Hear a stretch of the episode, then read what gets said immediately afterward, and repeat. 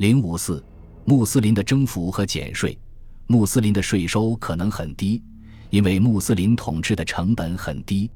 在麦加和麦地那的财政紧缩时期，穆斯林征服者既没有庞大的官僚和朝臣管理系统，也不像那些年里的拜占庭和萨珊波斯人那样，试图迅速重建遭到破坏的帝国军队。伊斯兰国家政府的征税是严厉而具歧视性的。因为只有非穆斯林才必须缴纳其中的大部分税款，但幸运的是，这些税款比存档相对完整的拜占庭税收体系和众所周知的萨珊波斯税率都要低得多。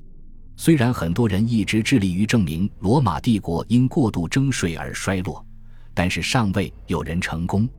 直到七世纪中叶，罗马帝国一直采取自上而下的征税制度。根据这种制度，下一年的帝国支出总额首先被确定，然后再由逐个省份计算开支所需，接着根据耕地人力体系及每块大片土地预期的农业产出和可用的人力资源，将帝国支出总额反过来分配给各省登记在册的纳税人，主要是缴纳土地税的人。这是一项独特且复杂，但行之有效的税收系统。也的确是罗马帝国和拜占庭帝国相比同时期其他帝国的核心优势。然而，这也确实意味着，无论庄稼收成好坏，只要碰到干旱或洪水，遭受破坏性的异族突袭，甚至是完全的入侵，纳税人都必须支付预先计算好的金额。影响尤为巨大的灾害，或许能够说服帝国当局降低受灾省份需承受的税收负担。但是正常的收割或者市场浮动就无法获得任何减免了，因为缺少的金额无法得到弥补。公共债务和以有息债券销售的概念在当时还不存在。人们有时会购买有薪酬的政府职位，将一次性资本偿付换成收益流，这在功能上就相当于向公众出售债券，但这并不能广泛实施。因此，经常性收支必须按照严格的量入为出方式，由本期税金支付。这在丰年里是负担得起的，但在荒年里却是残酷的。有时，人们甚至不得不选择在收税人到来之前逃离。从根本上说，拜占庭式的税收制度实在是太有效了。皇帝阿纳斯塔西奥斯以代价高昂的军事行动入侵他国，从506年开始的四年来。他与一向咄咄逼人的萨珊波斯进行了更劳民伤财的全面战争。他还在公共建设上花费了大量资金，包括大力重建和加固长城，以及建造要塞城市达拉，建造了一圈坚固的城墙作为其防御工事。重建的不仅包括教堂和其他神圣建筑，还有柱廊和公共澡堂。阿纳斯塔西奥斯花费了很多钱。但他却能够废除针对独立商人的税收，这是一种自上而下对各式财富进行严格征税的系统，包括建筑、牲畜、工具以及工匠、商人和专业人士的奴隶价值。这不包括教师，但包括妓女和娈童。最初是每五年征收一次，到了阿纳斯塔西奥斯时代，每四年就以正常税收方式征收一次。但无论是哪一种方式。工匠和小商人都很难一次性支付足够的黄金，尽管它的希腊名称是金银税，但只有黄金被收税人接受。被称为伊德萨、阿米德和美索不达米亚全境危难时期的历史叙事的资料及叙利亚文的注顶约书亚编年史，描述了在伊德萨取消征税时人民的欣喜若狂。该镇的征税估值是一百四十磅黄金，一万零八十索里迪。这对人民显然是一种沉重的负担。阿纳斯塔西奥斯皇帝的法令于今年下达，商人无需支付四年一次的黄金，也豁免了缴税义务。这条法令不仅适用于伊德萨，所有罗马境内的城市都是如此。整个城市都欢欣鼓舞，无论地位尊卑，人们都身着白衣，手持点亮的蜡烛和燃烧着的香炉，高唱着赞美诗，万人空巷。感谢上帝，赞美皇帝，喜悦和欢乐的盛宴持续了整整一个星期。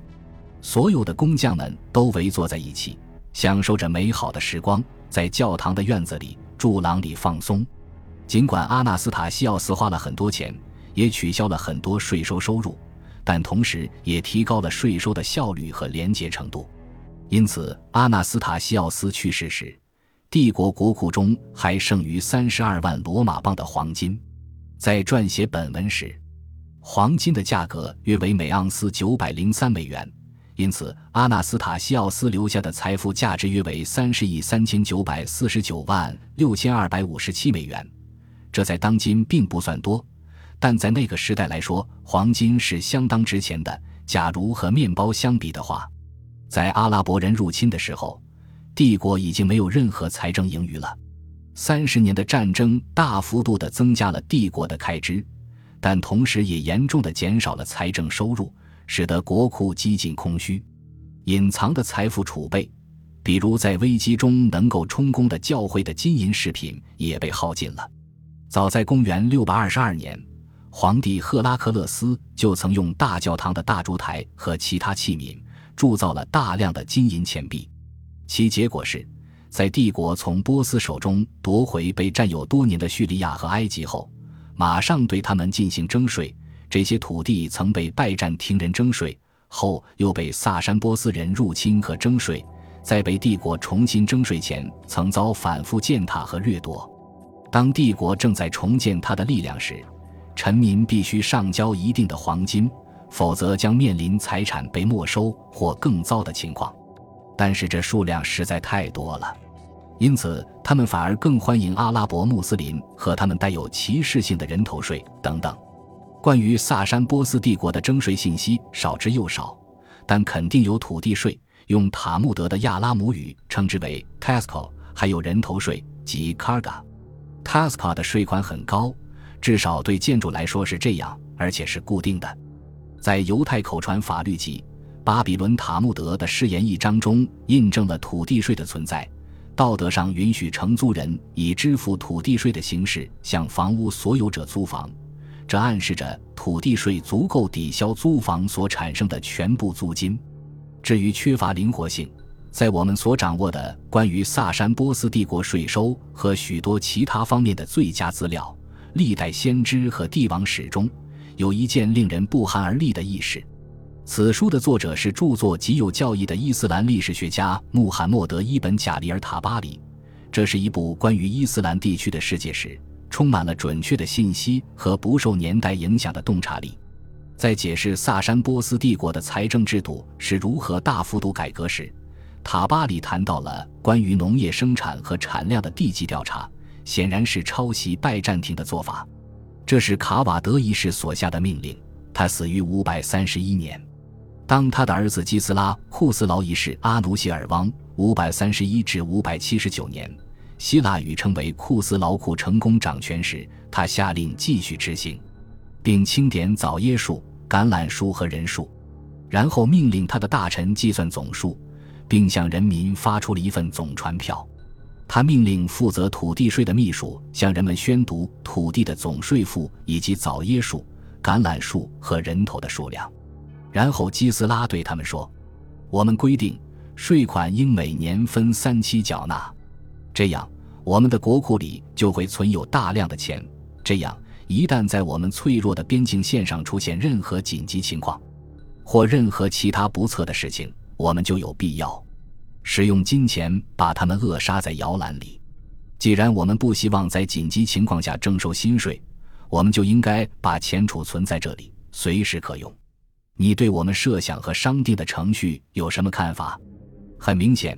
库斯劳一世为他的创新感到自豪，而这其实是他父亲的设计，而且从根本上说是罗马和拜占庭耕地人力体系的复制。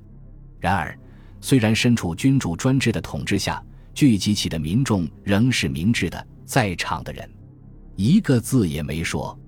基斯拉重复三次询问是否有意见。有一个人从群众中站起来，对吉斯拉说：“王啊，愿神赐你长命百岁。”你正在转瞬即逝的地基上为土地税建立永久的基础，难道这不是一棵将会死去的葡萄藤，一片可能枯萎的玉米地，一汪因被切断供应而将干涸的泉水，或一个将遭受同样命运的地下水渠吗？他触到地雷了。吉斯拉回答说：“哦，制造麻烦且不祥的家伙，你来自哪个阶级？”那人说：“我是大臣之一。”基斯拉下了命令，用注墨桶将他打死。因此，众人尤其是大臣们都企图通过用注墨桶打他，从而将自身与这个人的观点和言论切割开来，以取悦基斯拉。最后，他就这样死掉了。当时大家都知道基斯拉对他们的期望是什么。人们说：“王啊，我们完全同意你向我们征收的土地税。所有国家的物质力量最终都来自从人民那里榨取税收的能力，无论是因为人民习惯性的服从，还是因为他们害怕惩罚。库斯劳的制度是新的，所以不能靠习惯性的服从来维持。但他在战争中很幸运。”因此，他的战利品收入降低了他对税收的需求。这些税收在一些重要方面也得到了缓和。如果收税人要求的金额超过库斯劳政府评估原件中规定的金额，纳税人可以根据所持有的副本要求行政法官进行干预。因为只对小麦、大麦、水稻、葡萄、三叶草、枣椰树和橄榄树等指定作物征税。所以，人们至少可以从免税的农场动物和蔬菜中获得足够的生活费。至于人头税，则从四迪拉姆增加至十二迪拉姆，相当于价值三点四克黄金的德拉克马，低于劳动者的周工资。事实上，这一制度在原则上是如此温和，以至于征服者欧迈尔伊本哈塔卜哈里发在没有遇到已知抵抗的情况下，便实现了对未开垦的土地增加税收。可能是因为他也免除了民众对生存物资的纳税义务，但是在阿拉伯征服之前的这一代人中，库斯劳二世需要更多的税收来支撑大规模战争。只有恐怖统治才能使他在战争年代从人力日益枯竭的领土上得到所需的一切。在边界另一侧的拜占庭也是如此。本集播放完毕，感谢您的收听。喜欢请订阅加关注，主页有更多精彩内容。